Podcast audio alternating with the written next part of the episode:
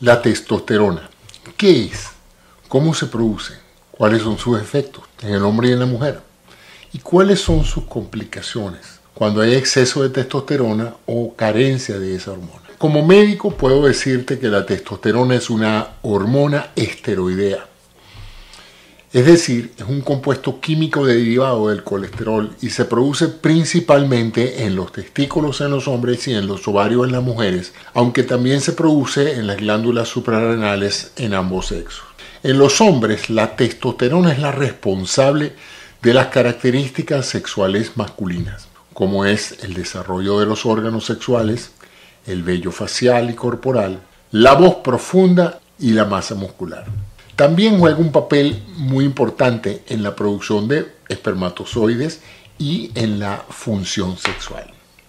En las mujeres, por otra parte, la testosterona también se produce, pero en cantidades mucho menores. La testosterona en la mujer ayuda a mantener su salud ósea, su masa muscular y también su función sexual. Un exceso de testosterona en el cuerpo, tanto en hombres como en mujeres, puede causar una variedad de efectos secundarios, como son el acné, el aumento exagerado de la masa muscular, voz profunda, aumento del vello corporal, calvicie, infertilidad y cambio en el estado de ánimo con un aumento de riesgo de enfermedades cardiovasculares. Por otro lado, la carencia de testosterona en hombres puede causar disfunción eréctil, disminución del deseo sexual, pérdida de la masa muscular y ósea y aumento de la grasa corporal. En las mujeres la carencia de la testosterona causa disminución del deseo sexual, fatiga y también, como dije antes, la pérdida de los grupos musculares. Es importante tener en cuenta que el exceso o la carencia de testosterona deben ser evaluados y tratados por un médico, ya que pueden ser indicativos de problemas de salud subyacentes. ¿Qué estimula la producción de la testosterona? La testosterona está regulada por una interacción compleja entre el cerebro, los testículos en el caso de los hombres y los ovarios en el caso de las mujeres. La hormona liberadora de gonadotrofina, GNRH, se produce en el hipotálamo del cerebro y de allí las señales bajan en lo que se llama el eje hipotálamo hipoficiario hasta la producción de las hormonas gonadotrofínicas, luteinizante y la hormona estimulante del folículo en la glándula pituitaria. Desde la glándula pituitaria esas hormonas bajan y estimulan en los testículos y en los ovarios la producción de testosterona en el cuerpo. Otros factores pueden estimular la producción de testosterona, como son el ejercicio físico, la exposición al sol, una dieta saludable que equilibre las grasas y los micronutrientes como el zinc, la vitamina D, y por supuesto una buena calidad de sueño. También se ha demostrado que ciertos medicamentos pueden fomentar la producción de testosterona en algunas personas, pero es importante tener en cuenta que estos no están exentos de efectos secundarios y deben ser utilizados bajo supervisión médica. ¿Qué papel juega la testosterona en la promiscuidad o en la infidelidad sexual? No hay evidencia concluyente que sugiera que la testosterona tenga un papel directo en la promiscuidad o en la infidelidad sexual. La sexualidad humana es compleja y está influenciada por multitud de factores psicológicos, sociales y biológicos, incluyendo la genética, la cultura y las experiencias personales.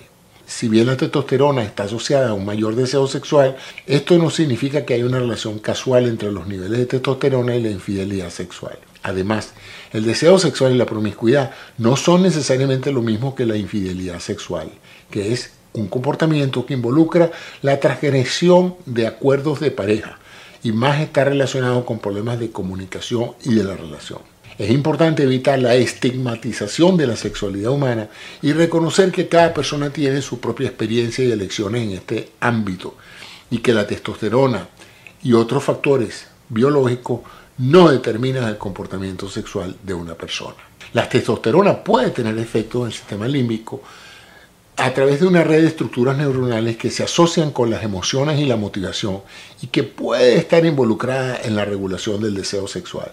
La testosterona parece influir en las actividades de ciertas áreas del cerebro que se relacionan con el deseo sexual, como el núcleo accumbens y el área preóptica medial.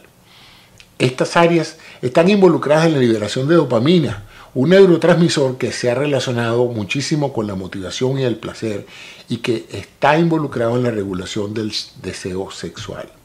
Además, la testosterona puede influir en la sensibilidad de los receptores de andrógenos en el cerebro, lo cual afecta la respuesta de los estímulos sexuales y el deseo sexual.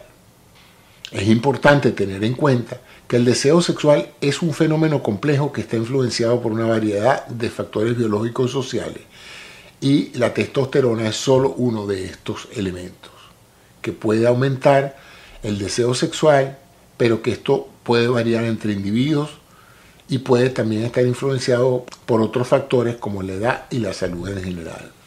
¿Qué medicamentos interfieren en la producción o efecto de la testosterona?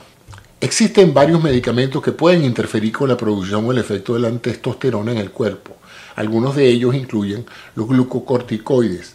Estos medicamentos que se usan para tratar una variedad de afecciones inflamatorias y autoinmunes.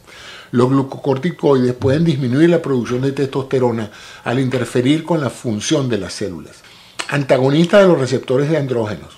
Estos medicamentos se usan para tratar el cáncer de próstata y otros tipos de cáncer que son sensibles a la testosterona. Y estos antagonistas de los receptores de andrógenos bloquean la acción de la testosterona en las células cancerosas, lo que puede ayudar a reducir el crecimiento del tumor. También están los inhibidores de la aromatasa, que son medicamentos que se usan para tratar el cáncer de mama en mujeres posmenopáusicas. Estos inhibidores de la aromatasa reducen la producción de estrógeno, lo que a su vez puede reducir la producción de testosterona. Los antiandrógenos también son otros medicamentos que se usan para tratar el acné, la alopecia androgénica y otros trastornos relacionados con la producción de andrógeno. Es importante tener en cuenta que estos medicamentos pueden tener efectos secundarios y deben ser utilizados solamente bajo supervisión médica. Otros medicamentos y suplementos que se comercializan como potenciadores de la testosterona en realidad no están aprobados por las agencias reguladoras y pueden resultar no solo peligrosos sino también ineficaces.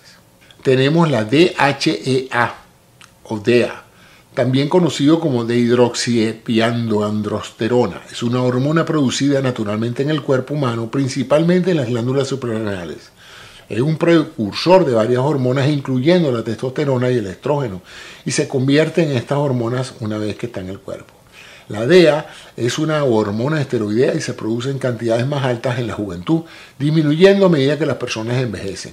Además, los niveles de DEA pueden verse afectados por ciertas condiciones de salud como la enfermedad suprarrenal, la obesidad y la diabetes.